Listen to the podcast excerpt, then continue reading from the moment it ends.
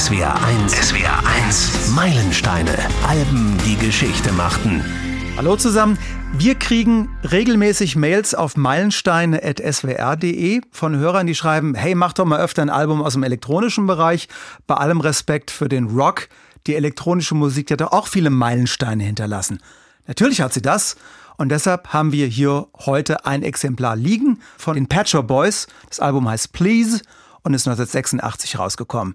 Ich bin Dave Jörg und unser lieber Kollege Frank König, der ist gerade im verdienten Urlaub. Deshalb sitze ich hier. Bevor wir da einen Schnelldurchlauf unseres Meilenstein-Albums von den Patcher Boys hören, sage ich meinen Mitstreitern heute nochmal Hallo. Das ist ein ausgesprochener Kenner der 80er Jahre, Kollege Nils Berkefeld aus der SW1 Musikredaktion. Hi. Hallo. Und SWR1 Musikkollegin Michelle Habermehl, die aus der jüngeren Perspektive und selbst als Musikerin drauf guckt. Schön, dass du dabei bist. Ja, hallo. Und wir hören mal quer rein ins Album Please von den Patcher Boys.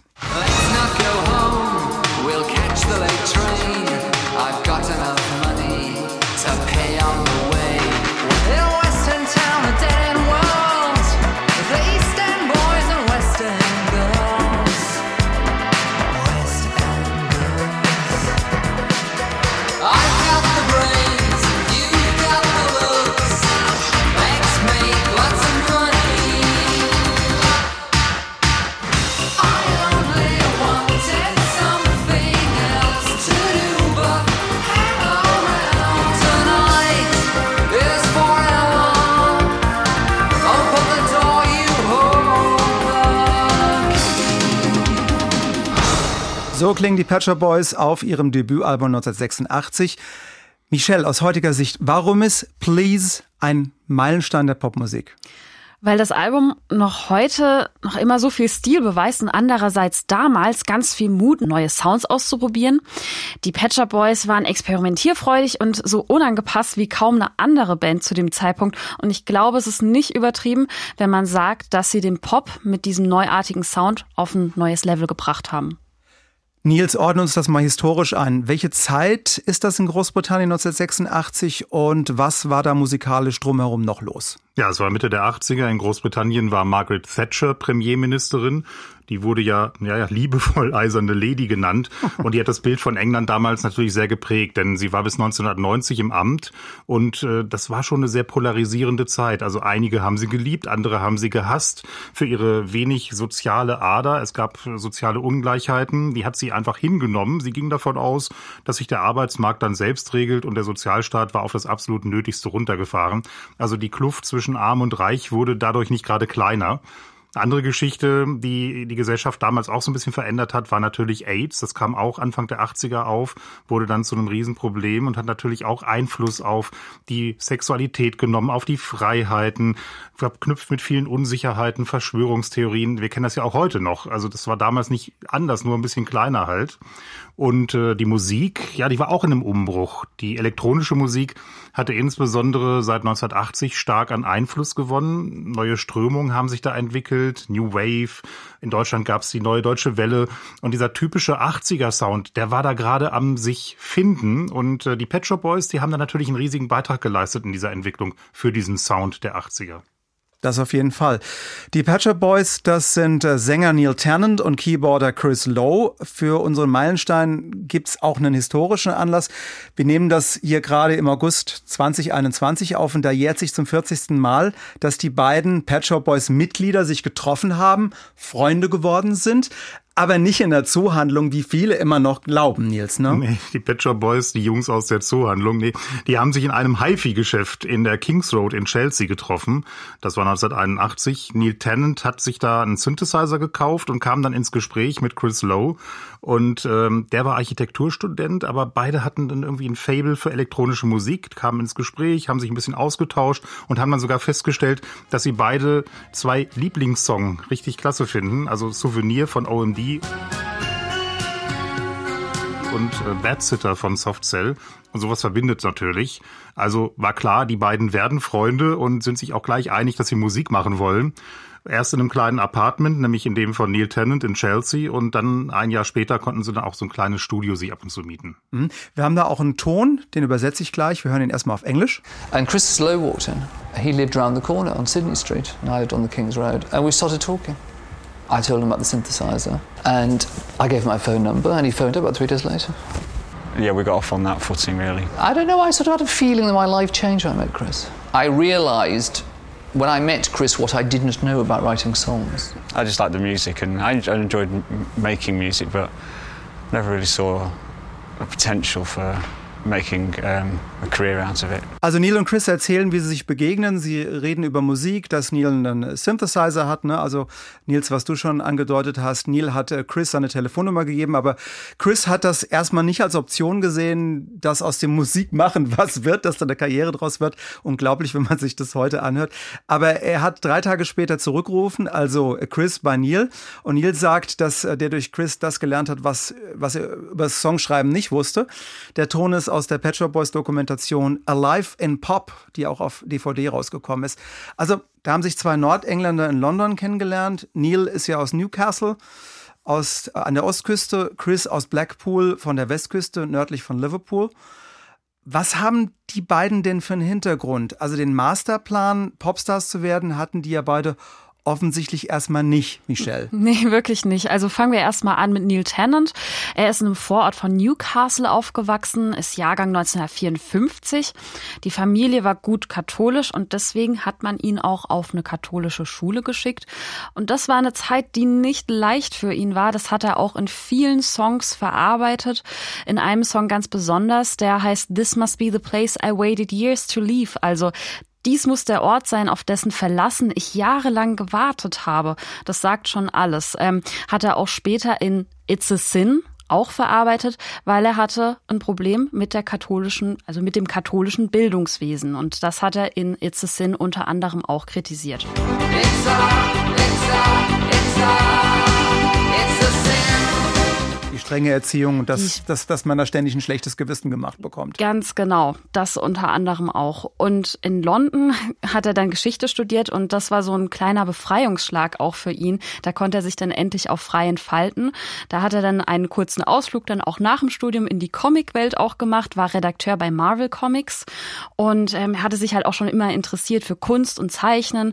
Und dann nach diesem kurzen Ausflug war er dann Musikredakteur, aber darauf kommen wir ja später noch mal kurz zu sprechen.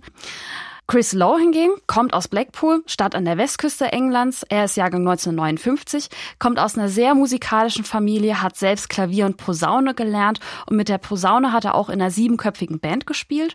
Und dann 1978 ist er dann erstmal zum Studieren nach Liverpool gegangen, hat dort Architektur angefangen, also hauptberuflich hatte er sich damals auch nicht für die Musik entschieden gehabt, hat sich aber damit dann das Studium finanzieren können. Und ja, und dann in dieser Zeit eben, haben wir die Geschichte gerade gehört, haben sich die beiden dann kennengelernt und da gab es noch nicht das Hauptziel, mit Musik das Geld zu verdienen. Nee, keine Spur davon. Der Weg dahin, bis sie dann wirklich Popstars äh, geworden sind, der war noch lang. Musik war da ja eher ein Hobby und Nebenverdienst, ne, hast du ja gesagt. Die erste Single, die dann von den Pet Shop Boys tatsächlich rausgekommen ist, das war 1984 West End Girls. Aber die klingt da noch nicht so wie der Welthit, den wir alle kennen, sondern so. In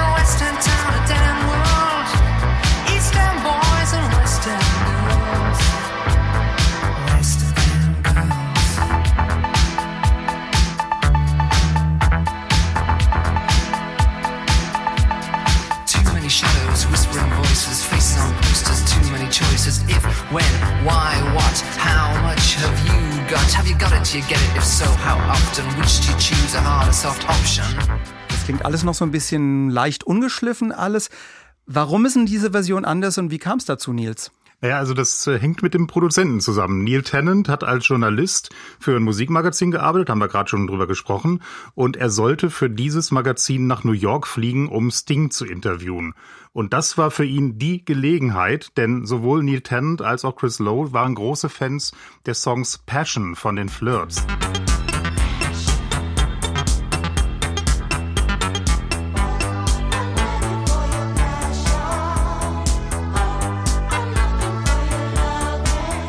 War eine Band aus der Kategorie High Energy und dahinter steckte der Produzent Bobby Orlando. Und äh, den haben die beiden verehrt und sich gedacht, das wäre doch geil, wenn der mit uns arbeiten würde und unsere Musik irgendwie produzieren würde. Irgendwie hat Neil Ten das geschafft, dass er dann äh, wegen dieses Interviews mit Sting in New York war, dass er den, diesen Orlando getroffen hat und hat mit ihm, wie man das so aus so einem schlechten Film kennt, sich kurz getroffen und hat ihm so ein Demo-Tape zugesteckt. und äh, Orlando fand das aber gut und hat mit denen dann gearbeitet und daraus entstand dann unter anderem die erste Version von West End Girls, die ist dann auch rausgekommen, war in Großbritannien interessanterweise nur als 12-Inch-Version irgendwie auf dem äh, Importmarkt irgendwie zu bekommen. Als Maxi muss man dazu genau. sagen. Ne? Und äh, ein Großteil der Instrumente hat dann tatsächlich in dieser Version auch Bobby Orlando gespielt. Chris Lowe hat da eigentlich nur eine Nebenrolle eigentlich äh, gehabt in dieser Version, also nur wenig dazu beigetragen. Und diese Nummer wurde dann auch so ein Clubhit, also vor allem in den USA, in Italien, auch in Frankreich lief die ganz gut. Ja, und dann haben sich die aber irgendwie mit Orlando zerstritten und haben einen neuen Plattenvertrag mit der EMI bekommen und dann auch einen neuen Produzenten, Stephen Hague. Und äh, der hat unter anderem so große Namen wie OMD, wie Erasure oder Jimmy Somerville produziert. Und dann wurde West End Girls nochmal neu aufgenommen und klingt so, wie wir das heute eigentlich auch aus dem Radio kennen. Hören wir mal rein. Also Western Girls in der 1985er Aufnahme. So ist das auf unserem Meilenstein-Album Please. Down tables in a restaurant in a West End town. Call the police, there's a madman around. Running down underground to a dive bar in a West End town. In a West End town, a dead end world. The East End boys and West End girls. In a West End town, a dead end world. The East End boys and West End girls.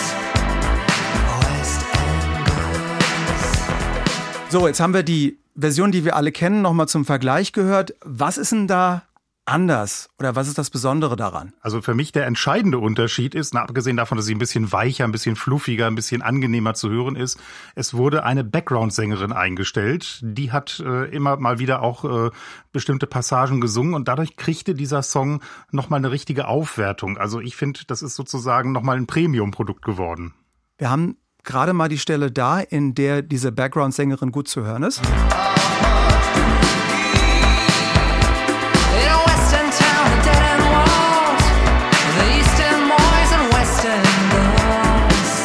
Die Stelle, die du gemeint hast, Nils. Ne? Genau. Und da hört man eben richtig, dass das irgendwie diesen Song nochmal ein bisschen nach vorne bringt, finde ich jetzt. Also dadurch gewinnt er.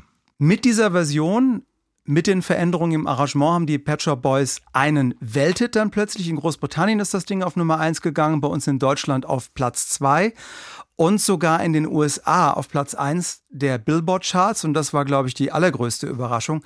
Kann man diesen Erfolg mit der Version irgendwie erklären? Frage an euch beide.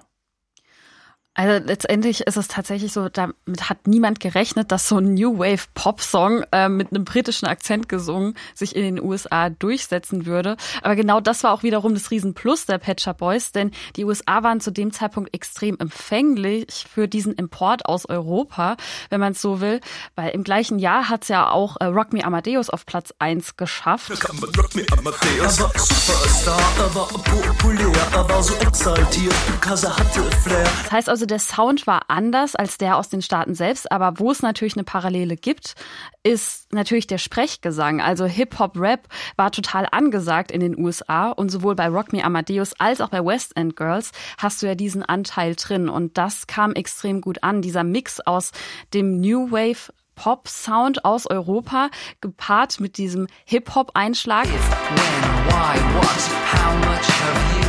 Durch Sprechgesang, das hat irgendwie einen ganz neuen Nerv getroffen und das kam extrem gut an in den USA. Ich glaube, das ist so ein Teil dessen, wie man erklären kann, dass das so gut durchgesetzt hat in den USA. Ja, man kann es aber auch gleich ganz einfach sagen, es ist einfach ein guter Song gewesen. weil das, Das alleine reicht leider Das manchmal reicht- nicht. genau. Das reicht nicht immer, aber in dem Fall ist es natürlich auch eine Erklärung dafür, warum der so erfolgreich war. Also für mich war das, als ich diesen Song zum ersten Mal gehört habe, ja so eine Art Sounderweckungserlebnis. Wer mich kennt, der weiß ja, dass ich schon eher so auf äh, eher rockigere Klänge, also auf echte, handgemachte Musik stehe. Aber natürlich äh, mag ich jede Form von 80er Musik und das ist für mich der Sound der 80er in Reinkultur. Also da ist alles drin, was in den fünf Jahren vorher sich so entwickelt hat. Und die Pet Shop Boys haben es geschafft, diesen 80er Sound, diesen synthetischen 80er Sound auf eine neue Ebene zu heben, nämlich auf so eine absolut zeitlose Ebene. Die ziehen das ja auch bis heute durch. Wobei meiner Meinung nach ist West End Girls dann nie wieder erreicht worden von ihnen. Aber es ist wirklich ein guter, ein geiler Song. Ich finde, finde das Besondere, also auch diese Bassline, die da, dieses. Das ist ziemlich funky. Also eigentlich äh, diese Anleihen aus dem R&B, die im Grunde für die Pet Shop Boys gar nicht so typisch sind später, die kommen da besonders raus. Und ich glaube, das war, was die Amerikaner dann besonders angesprochen hat. Ähm, und ulkigerweise empfinden viele Amerikaner heute die Pet Shop Boys als ein One-Hit-Wonder. Das klingt aus, aus unserer europäischen, deutschen Sicht ziemlich lächerlich, aber daran erinnern sich die Leute in, in, in, in, den Staaten und das, der Song wird gespielt und die anderen nicht mehr so. Weil er der Beste war. Einer der besten, sagen wir es mal so. Ich bin ja, bin ja auch ein Pet Shop Boys Fan. Gerade bei Neil Tennants Gesang, Michelle, du hast es vorhin schon kurz angedeutet, und, und Sprechgesang in, in dem Fall äh, ist immer rauszuhören, dass es ein Brite ist. Chris Lowe und Neil Tennant, äh, die reden in dem Ton, den wir jetzt gleich hören, äh, drüber in der Dokumentation Live in Pop. Auch den übersetze ich gleich. What I like about Neil's voice is that you can uh, actually hear the lyrics clearly. I deliberately forced myself to do it in an English accent. So I wasn't pretending to be, you know, a New York rapper or something. Also Sänger Neil Tennant zwingt sich dazu, einen englischen Akzent zu singen und Chris Lowe sagt, er liebt das, äh, wenn er das, das tut, äh, weil, weil die Texte auch immer so gut zu verstehen sind. Michelle, du bist ja selbst Sängerin. Wenn du jetzt mal von der fachlichen Seite drauf guckst, wie macht denn der Neil Tennant das? Ähm, also wenn man jetzt zum Beispiel im Vergleich ähm, äh, Robbie Williams nimmt, der hat so einen neutralen Akzent irgendwo beim Singen zwischen, mhm. zwischen USA und, und Großbritannien aber man hört bei ihm das Britische, vor allem sein Nordenglisches nicht raus. Bei Neil Tennant schon. Wie macht er das, dass man das hört? Okay, also wie er das jetzt macht, so von der Umsetzung her, kann ich dir jetzt so genau gar nicht beantworten, aber ich kann dir sagen, warum er es macht. Und das ist ja einfach letztendlich ein Wiedererkennungsmerkmal und das ähm, er muss sich ja was Individuelles schaffen im Pop, um unter diesen Hunderten als eben der eine wahrgenommen zu werden. Und das passt halt einfach auch in die Philosophie der Patcher Boys, dieses Unangepasste. Und es war damals halt eben extrem unangepasst, wenn du gesagt hast, so ich singe jetzt halt einfach mit einem britischen Akzent. Band. Und deswegen passt das einfach schon mal per se in diese ganze Philosophie der Pet Shop Boys rein.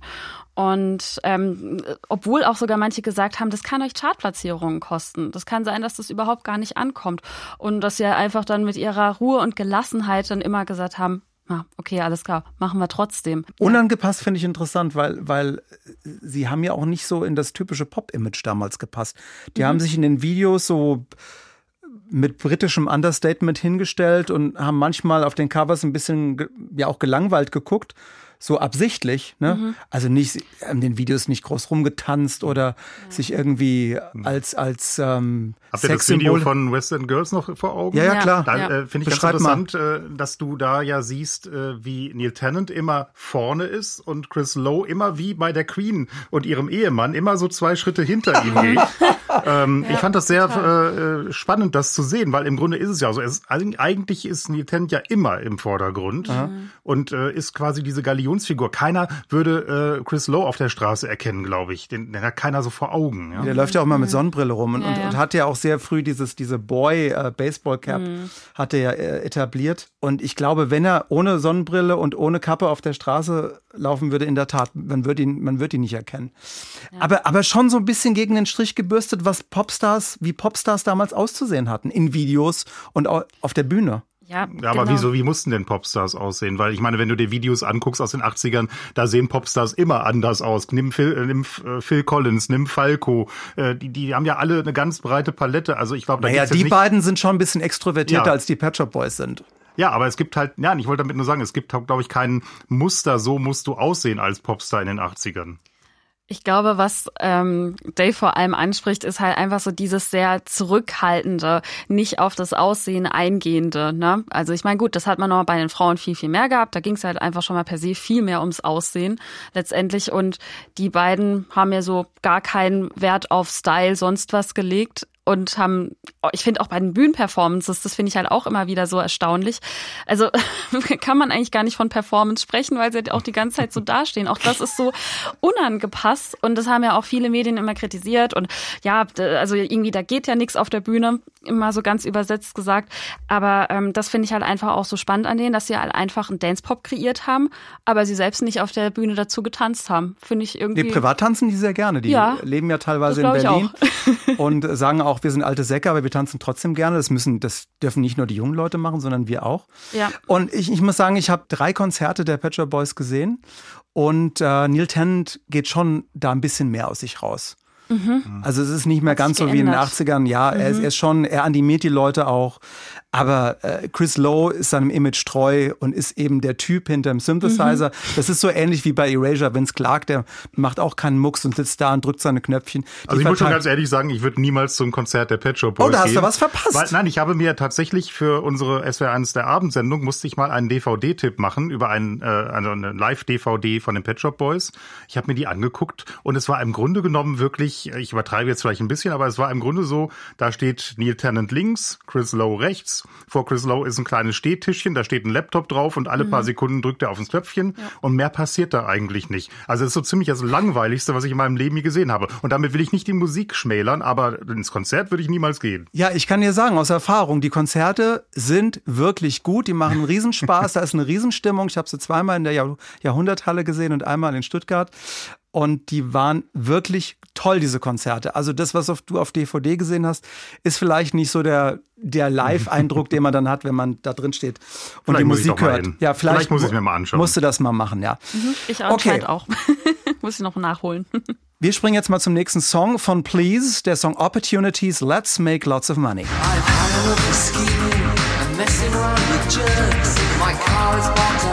I'm afraid it doesn't work. I'm looking someone who gets things fixed. Ask yourself this question: Do you want to be rich? I've got the brains, you've got the looks. Let's make lots of money. Das Ding ist vor dem Album schon als Single rausgekommen und dann nach dem Erfolg des Albums noch einmal.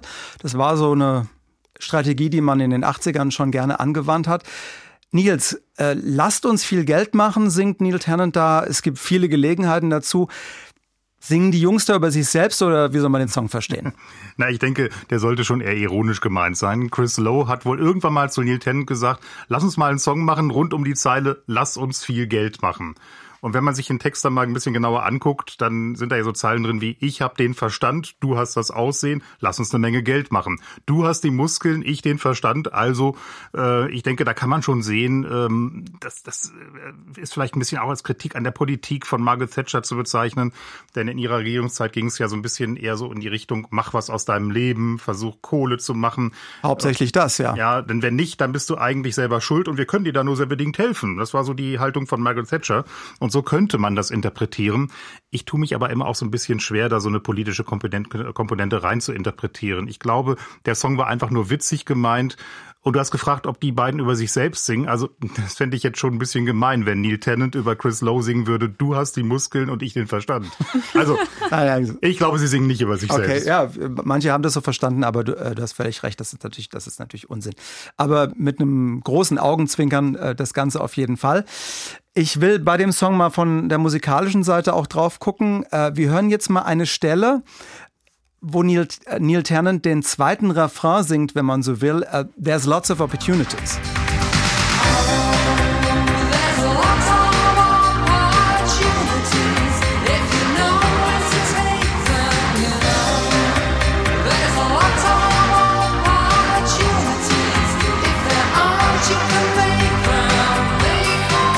So klingt die Stelle auf dem Album. Und was man in dem Mix jetzt gar nicht so auf Anhieb äh, hört, wird deutlich, wenn man diesen vollgepackten Synthie-Pop-Song mal ein bisschen reduziert und im Studio so, so die Regler runterzieht auf, der Mehr, äh, auf den Mehrspuraufnahmen. Und das hier kommt dann zum Vorschein.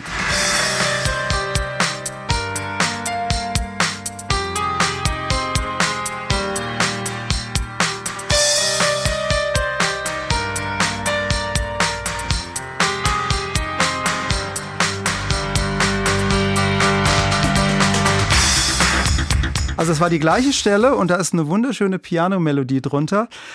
Und das ist keine Maschine, die das spielt, Michelle, oder? Äh, nee, also wirklich, davon, da kann man ganz stark davon ausgehen, dass das Chris Lowe eingespielt hat. Ist ein super Pianist, ähm, auch wirklich sehr schön dynamisch gespielt. Das hört man einfach. Also gerade auch am Ende, wenn dann die Akkorde halt eben so in der Dynamik dann zunehmen. Wirklich, also das, äh, das klingt wirklich nach äh, gutem, gutem Handwerk. Nee, also es sind auch wirklich Musiker mit Hand und Fuß. Sei auch mal an der Stelle erwähnt, was die für ein Händchen für Songwriting hatten. Was ich einfach so spannend daran finde, ist, die sind so ein bisschen ambivalent in ihrem Songwriting. Einerseits haben sie diesen Anspruch, eingängige, poppige Melodien zu finden und andererseits so total gegen den Strom zu schwimmen, ja auch mal Gesellschaftskritik in ihren Texten zu üben und dann diese Kritik auf die Tanzflächen zu bringen der ganzen Welt. Das ist schon wirklich sehr, sehr klug gemacht. Ist die Frage, ob die Leute dann zuhören. Aber beim einen ja. oder anderen, beim, beim Hören zu Hause, schleicht sich dann doch sowas ein. Das ist ja auch das, was auch viele Musikjournalisten und Journalistinnen sagen. Die Texte werden halt einfach oft gar nicht so wahrgenommen und die haben eigentlich so viel Aufmerksamkeit verdient. Ähm, und das finde ich persönlich tatsächlich auch. Und die werden halt einfach durch diesen sehr, ja, durch diesen Sound und durch die Melodien und sowas halt einfach so ein bisschen, ja, vielleicht halt einfach so zur Nebensache. Bisschen schade. Also lohnt sich auf jeden Fall, die Texte anzuschauen. Wir kommen zum größten Hit des Pet Shop Boys Albums Please, nach West End Girls natürlich, dem Song Suburbia. Der war ja bei uns äh, in Deutschland ein Platz zwei und der klingt auf dem Album auch ein bisschen ungewohnt.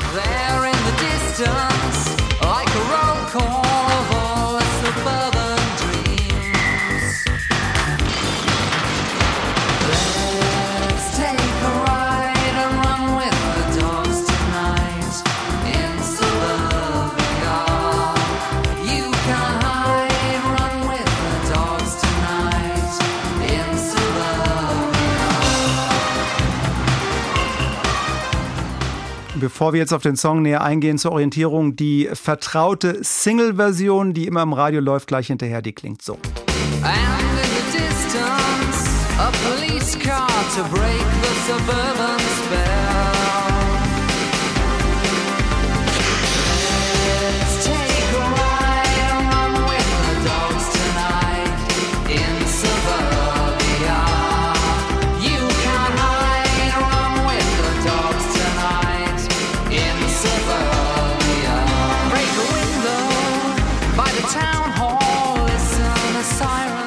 ja schon ein sehr deutlicher Unterschied.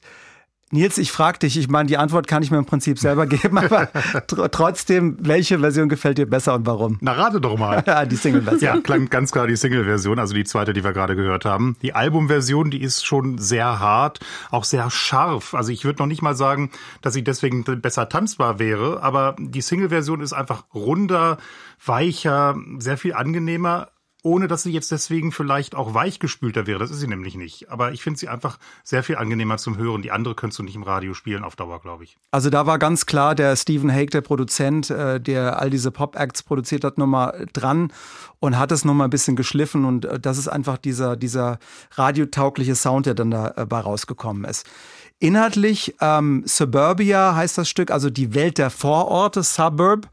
Im Song hört man ähm, Scheiben zerbrechen und irgendwas geht in die Luft. Man ahnt das schon irgendwie. Wir reden jetzt hier nicht von, von irgendeinem Villen vor Ort, wo reiche Leute wohnen, sondern da ist irgendwie sozialer Sprengstoff drin. Nils, kannst du mal kurz zusammenfassen, um was es im Text des Songs geht? Naja, es handelt von Jugendlichen, die in einer langweiligen Vorstadt leben, wo es wenig Abwechslung gibt und wo der einzige Thrill für die Jugendlichen ist, ich sag's mal ganz direkt, Scheiße zu bauen. Also da werden mit Edding die Haltestellen Häuschen beschmiert und äh, weil das als, als Thrill dann auch irgendwann nicht mehr reicht, wird dann eben mal am Rathaus eine Fensterscheibe eingeworfen.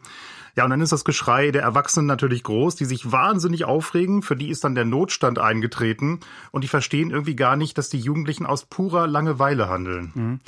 Du kannst dich ja gut erinnern, als das Ding in den Charts war, 1986. Und, und weißt du noch, hat sich das für dich irgendwie transportiert? Also inhaltlich, dass da irgendwie Substanz dahinter steckt oder hast du da auch drüber weggehört, weil die Melodie halt richtig toll ist? Wir haben ja gerade schon drüber gesprochen. Ich gebe schon zu, auf den Text habe ich damals nicht so geachtet. Meistens funktioniert bei mir ein Song auch erstmal über die Melodie.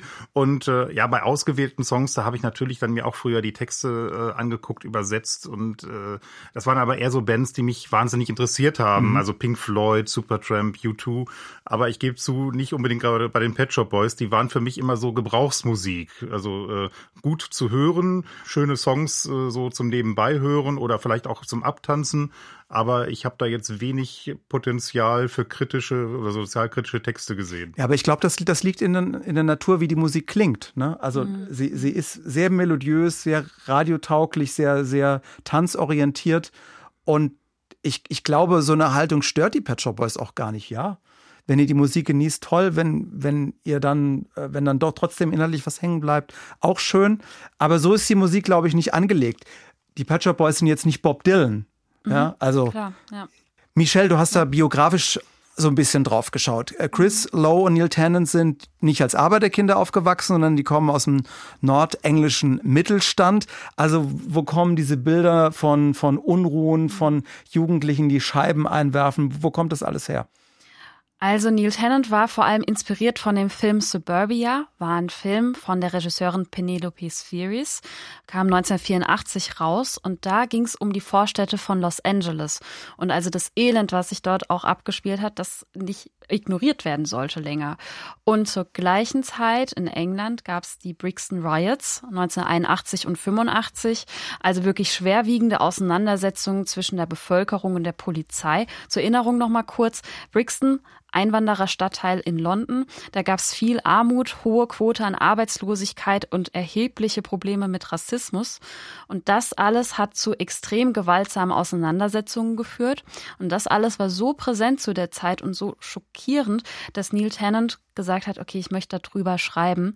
Und ähm, man muss auch dazu sagen, ähm, es hat ihn auch selbst ein bisschen an seine Jugend erinnert, denn auch Newcastle, natürlich kommt er aus einer mittelständischen Familie, war jetzt nicht unmittelbar betroffen von solchen Auseinandersetzungen, hat aber auch gesagt, äh, dass Newcastle auch ein rough place war, also ein so ein rauer Ort, ein rauer Ort, ein hartes ja. Pflaster auch irgendwie ja. und hat das natürlich auch mitbekommen, dass es dort auch Auseinandersetzungen gab und deswegen wollte er all diese Bilder in diesem Text Suburbia verarbeiten.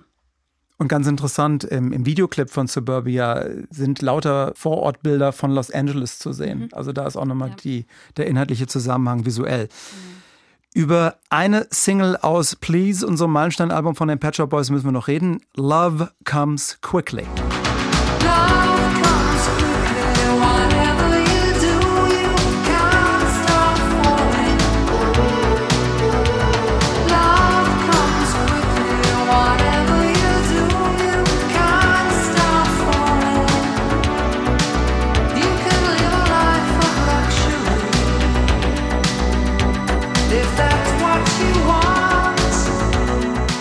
Sehr, sehr schöne Komposition. Ich weiß nicht, wie es euch geht. Nils, was ist denn äh, für dich, abgesehen jetzt vom Gesang, über den wir schon gesprochen haben, so der Markenzeichen-Sound gerade bei dem Lied jetzt? Also was, was macht das für dich aus, dass man die Pet Shop Boys sofort raushört? Ja, ich finde, da darf ich jetzt die, den Gesang nicht rausnehmen, weil der ist schon sehr markant. Das ist für mich ganz klar die Stimme von Neil Tennant. Die ist wirklich so markant, weil die so ganz klar, verständlich, aber auch so ein bisschen durchdringend ist, auf eine ganz angenehme Art, aber äh, erstaunlicherweise. Ich mag das sehr. Also äh, und dann kommen dazu diese diese weichen, langen Synthesizer-Harmonien und dieser spezielle Rhythmus. Ich weiß auch gar nicht, warum der so besonders ist. Ich habe das mal versucht, so ein bisschen auch drauf zu achten bei den verschiedenen Songs so richtig rausgekriegt, das Geheimnis von diesem Drum-Computer ist es ja, habe ich irgendwie noch nicht, aber die betonen schon sehr oft die zwei und die vier. Das heißt, das geht schon immer sehr nach vorne, das ist getrieben und trotzdem haben sie immer noch so ein paar rhythmische Feinheiten da drin. Und das alles zusammen, das ist so ein Gesamtpaket. Und jetzt bei, bei Love Comes Quickly kommt noch dieser, ähm, dieser kleine Part dazu, wo sie aha, aha, aha, dieses mit eingebaut haben, was sofort auch hängen bleibt, was so wie so ein kleiner Ohrwurm sich dann auch noch festsetzt. Also die haben sich schon immer sehr viele Gedanken, glaube ich, gemacht, auch über so ganz kleine Mini-Ideen, so Feinheiten und äh, glaube ich auch schon sehr dran geschraubt an diesen Songs. Ich, ich, finde, das hat so eine, so eine tolle Harmonie. Also gerade Love Comes Quickly, Michelle, was sagst du? Ja, total. Also auch nochmal, ähm, ich kann mich da auch nur Nils anschließen, was die Stimme halt einfach auch anbetrifft. Es ist halt einfach wirklich so, äh, also was ich immer auffallend schön finde, ist bei Neil Tennant, er gibt nicht an mit seiner Stimme, sondern seine Stimme ist so, wie sie einfach ist. Er muss da jetzt halt irgendwie keine oberkrassen Phrasierungen reinhauen oder zeigen, was er technisch drauf hat, sondern die kommt einfach auf eine ganz natürliche Art und Weise raus und gibt all diesen Liedern so einen besonderen, sanften Touch einfach. Das äh, macht es schon alleine ganz besonders, finde ich, diese Natürlichkeit. Ja. Und jemand hat mal zu mir gesagt, unnahbar sei Ja. die so ein bisschen. Ja. So, so ein bisschen unantastbar. ja. Findest du das auch? Ich weiß nicht ganz, ob, du, ob das das Gleiche ist, was du jetzt auch meinst, aber Chris Lowe hat mal selbst gesagt, ja, der Neil, der singt halt immer so ein bisschen ohne Gefühl. Und da haben die selbst drüber gelacht. Die nehmen sich ja auch selbst immer so ein bisschen so auf eine britische Humor, also humoristische Art und Weise immer so aufs Korn. Ich weiß nicht ganz, ob es das ist, was du meinst. Also es stimmt, er legt jetzt ja nicht total viel Emotion immer rein. Ja, aber ganz, gefühllos, ich meine, die sind ja nicht Kraftwerk. Kraftwerk singen emotionslos, absichtlich. Ich, ich weiß, was du meinst. kann. Nee, das, das äh, gefühllos ist, glaube ich, da wirklich auch das falsche Das- Wort. das- also da nee, das ist, da ist nicht so ganz sagen. viel Gefühl, glaube ich, sogar drin, aber er, Mhm. er macht es halt nicht so offensichtlich, äh, sondern das geht eher so unter die Haut so ein bisschen. So ein Ja, bisschen. das ist Ja, gut. ja. Das, das ist, glaube ich, das Richtige. Das geht unter die Haut. Also ich will auch nochmal sagen, ja, um Gottes Willen, also ich finde auch nicht, dass das gefühllos ist oder kalt oder sonst was, äh, das will ich gar nicht sagen, sondern er, ähm, ich finde, er äh, irgendwie, ich habe, das ist ein persönliches Gefühl von mir, er lässt nicht komplett sein eigenes Gefühl total dadurch. Ich kann, ich kann das nicht so, ich kann es nicht so gut umschreiben, aber gleichzeitig ist es so soft und so zärtlich, dass es natürlich auch wieder Gefühl vermittelt. Er hat halt eine gewisse Coolness. Ne? ja, er ist schon das cool. ist gut, genau. Ähm, und trotzdem äh, sind da noch Gefühle dabei. Aber er, Ja. er, in erster Linie ist er cool. Ja, ja, danke Nils. Genau das ist das, was ich gesucht habe. Das umschreibt es ganz gut. Inhaltlich, Love comes quickly. Die Liebe erreicht dich schnell, singt er da. Sooner or later it happens to everyone. Früher oder später ist jeder mal verliebt.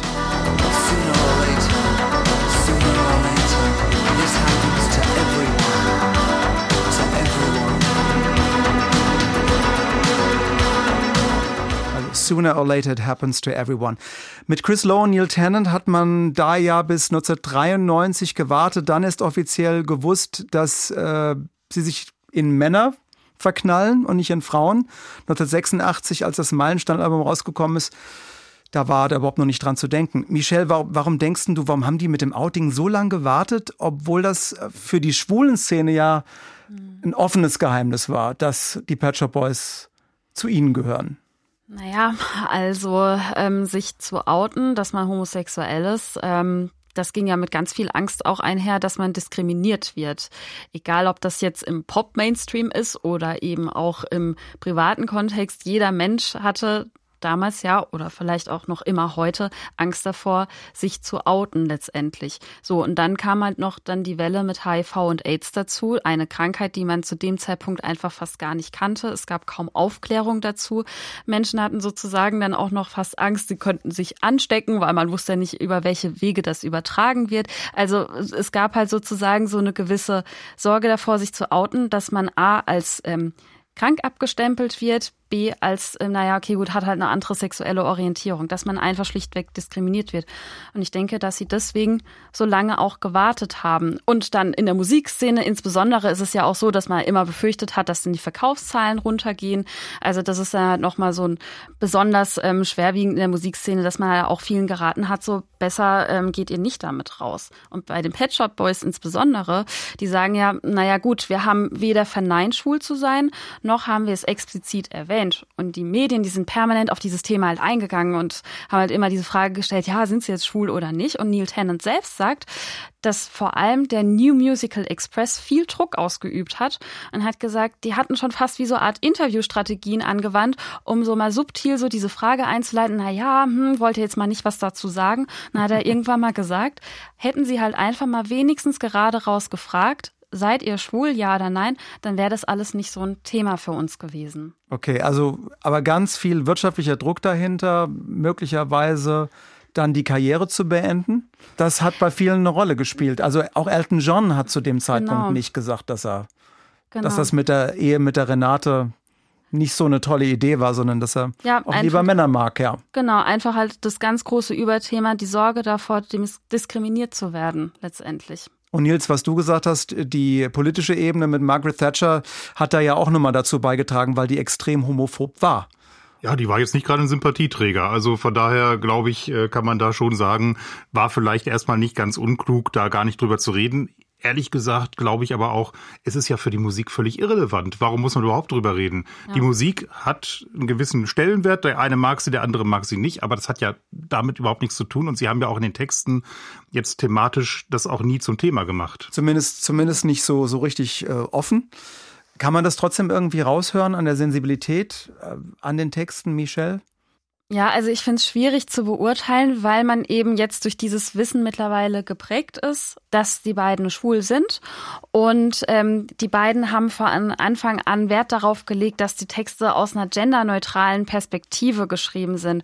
Unter anderem heißt es also, es werden Rollenklischees vermieden, ähm, explizit körperliche Umschreibungen, die zeigen, dass es sich um weiblich oder männlich gelesenen Körper dreht, äh, wurden vermieden. Und ich für meinen Teil, ich finde wirklich, dass man in der Tat, ähm, dass man die Texte ohne weiteres auf jeden übertragen kann, dass die wirklich genderneutral letztendlich auch geschrieben sind. Ich finde das auch schwierig, so im Nachhinein dann zu sagen, hm, ja, das kann man da dran lesen, ja oder nein. Ich weiß nicht, wie es euch geht, ähm, was, was ihr dazu denkt. Würdet ihr sagen, man kann das im Nachhinein so rauslesen? Nee, nee, nicht, nee. nee, nicht wirklich. Also äh, diese Uneindeutigkeit, die, die kann man auf jeden Fall rauslesen. Mhm. Auch diese, diese Melancholie, Mhm. Und ähm, ja, so, so ein bisschen textlich androgyn, ne? Also mhm. in der Tat nicht, nicht Boy meets Girl oder Boy meets Boy, nichts davon, ja. sondern es, werden, es wird immer von Menschen gesungen, die irgendwie meistens irgendwie ein Problem miteinander haben. Es ist ja nie so alles so happy in den Texten. Ne? Es ist immer so ein, so ein bisschen eine Grundmelancholie. Aber das ist ja drin. eigentlich doch äh, eine schöne Geschichte, weil dann kann sich ja auch jeder damit identifizieren. Das können genau. äh, Männlein, Weiblein, Weiblein, Weiblein, Männlein, Männlein sein, die, die bei Love Comes Quickly oder was auch immer das Ja, das ist ja die Aussage. Ne? Es, kann, es kann jeden treffen. Mhm. Und da ist so irgendwie wie, wie alles mit drin. Ich finde auch, wo man das besonders gut nochmal hören kann, ist an dem Song Tonight is Forever. Ähm, wir können davon ausgehen, dass die Inspiration tatsächlich aus der Schwulenclub-Szene kommt, aber ähm, genau genommen aus dem Heaven Club in London. Aber es geht am Ende des Tages in dem Text, und da sind wir wieder dabei, man kann jetzt nicht genau sagen, ähm, es geht halt einfach um zwei Liebende egal welche sexuelle Orientierung sie haben, ob sie männlich, weiblich sind und so weiter und so fort. Es sind einfach zwei Menschen, es geht um zwei Liebende, egal was, und dass sie diese eine Nacht haben, egal was ist. Und genau das ist doch eben auf jeden zu übertragen, nämlich, dass sich vieles in einem Moment zwischen zwei Menschen abspielt. Und dass sich auch diese Texte so gut auf jeden übertragen lassen, das sieht man auch vor allem an der Version von Liza Minnelli, die den Song Tonight is Forever 1989 auch gecovert hat. Gut, da müssen wir ein bisschen sortieren. Also wir, wir sprechen von dem Patcher Boys Song Tonight is Forever. Mhm. Den hören wir mal kurz.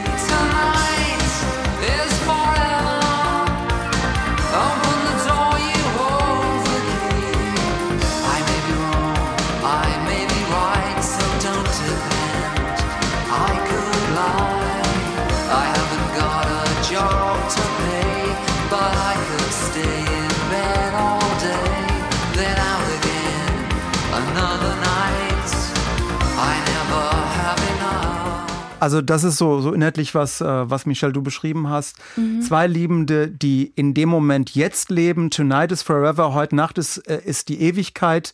Ne, wir haben das. Wie lange das dauert, äh, was wir haben, wissen wir nicht, aber wir genießen das jetzt. Und diesen Song hat Liza Minnelli, die große Entertainerin, die Schauspielerin, der Musicalstar, 1989, also ein paar Jahre nach unserem Meilenstein-Album, nochmal aufgenommen. Produziert von den Patcher Boys. Die haben ein ganzes Album zusammen gemacht. Mhm. Und, und sie hat den Song genommen und was komplett anderes draus gemacht. Genau, also ist eine Fassung mit Orchester, ist auch so eine Fassung, wo jetzt viele sagen würden, klingt schon fast ein bisschen kitschig, ist aber einfach wirklich so ein schöner Liza Minnelli-Style. Einfach, das passt wirklich sehr, sehr gut zu ihr und das zeugt einfach auch von einem guten Songwriting letztendlich, dass sich das halt einfach auch auf andere Künstler und Künstlerinnen so gut übertragen lässt und klingt ganz anders. Und wie gesagt, ist so eine sehr romantische Fassung davon, ähm, aber auch wie ich persönlich finde, auch sehr schön. Deshalb hören wir noch mal kurz rein.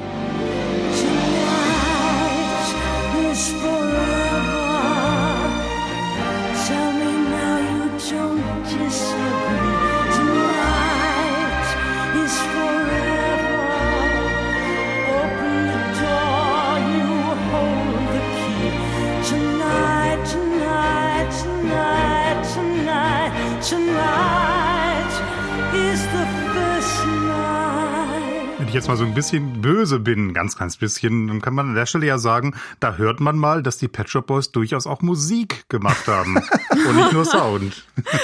Das ist eine großartige Komposition und durch die Streicher kommt das erst so richtig raus. Ich, die Partitur haben sie wahrscheinlich dann nicht selber geschrieben, das hat ein Arrangeur dann irgendwie gemacht oder so. Aber wenn so eine große Künstlerin wie Liza Minnelli ähm, diesen Song dann trägt, da merkt man schon, da ist ein bisschen mehr dahinter. Also Nils, ich gebe dir da absolut recht. Das ist gar nicht böse, das ist eigentlich ein Kompliment, was du da sagst. Kann man so oder so sehen. Ja. Zurück zum Debütalbum Please von den Pet Shop Boys. Äh, wenn man mal so ein bisschen einen Strich drunter macht, Nils, was für ein Erbe hatten diese Platte von 1986? Also die Platte ist definitiv ein echter Meilenstein für die 80er. Und zwar meines Erachtens deutlich mehr durch die Form des Stils, also die musikalischen äh, Feinheiten als durch die Texte. Wir haben ja gerade rausgearbeitet, da sind auch ein paar gute Texte dabei, aber die hatten eigentlich meines Erachtens keine wirkliche Rolle gespielt damals. Und die haben mit Please einen Sound geschaffen, der zwar typisch 80er ist und auch aus diesem elektronischen Sound Anfang der 80er sich entwickelt hat. Und trotzdem ist es dann ein eigener, ein ganz neuer Stil geworden, der dann auch wirklich prägend war. Und ich habe es ja auch anfangs schon mal gesagt, ähm, das ist zeitlos. Das funktioniert bis heute. Sie machen es ja auch bis heute. Und das zeigt dann irgendwo auch, dass elektronische Musik durchaus auch sowas wie Seele haben kann. Ne, ich habe schon gesagt, Konzert würde ich mir vielleicht nicht angucken, aber äh, im Grunde genommen muss man das ja als, ähm, als, als Musikfan auch ein bisschen abstrakter sehen. Also als großer Fan der 80er kann ich das natürlich trennen. Ja? Also ich kann schon sehen, das ist vielleicht nicht das große Live-Event, aber es ist für mich ein, ein wahnsinnig äh, wichtiger Punkt in, in der Musik der 80er. Das muss ich auch mit großem Respekt sagen. Das ist, ob das jetzt Musik ist, darüber kann man sicherlich streiten, haben wir gerade schon gemacht, aber es ist eine Form von Kunst, die ganz wichtig war für die 80er und äh, ja, also es ist genial gemacht, muss man ehrlicherweise so sagen. Die Patcher Boys, wie du sagst, gibt's immer noch. Sie nehmen nach wie vor Alben auf. Alle paar Jahre kommt was raus. Sie gehen auf Tour sind mittlerweile gestandene Herren. Ähm, Schlusswort von Michel. Was bleibt denn für dich von dem Album hängen, weil du ja von mehr von heute schaust mhm. und das nicht erlebt hast, als es rauskam? Ja. Also für mich bleibt vor allem hängen diese Unangepasstheit, diese unkonventionelle Art und Weise, sich durchzusetzen im Pop-Business. Das fasziniert mich einfach. Also und auch diese Unbeschwertheit zu sagen, ist doch uns egal, was die Medien schreiben oder von uns wissen wollen, wir ziehen unser Ding durch. Vor allem mit so einer Ruhe und ohne Skandale und zwar immer mit dem Willen, dass alles am Ende um die Musik geht und nicht unbedingt um die Personen, die daran arbeiten und erst recht nicht, welche sexuelle Orientierung sie haben und ja, am Ende des Tages wirklich mit welcher Intelligenz und Ruhe sich die Pet Shop Boys sich ihren Weg gebahnt haben. Das ist einfach sehr besonders und das nehme ich noch lange mit, denke ich. Das war der Meilenstein zum ersten Album der Pet Shop Boys. Please, vielen Dank fürs drüber reden und drüber diskutieren, vor allem Nils Bergefeld. Ja, war mir ein Fest. Und danke Michelle Habermehl. Ja, danke auch. Wir alle freuen uns jederzeit über Rückmeldungen für diese Folge oder auch ganz allgemein. Lob wie Kritik immer her damit an meilensteine.swr.de. Ich bin Dave Jörg. Wir hören uns. SWR 1. SWR 1. Meilensteine. Alben, die Geschichte machten.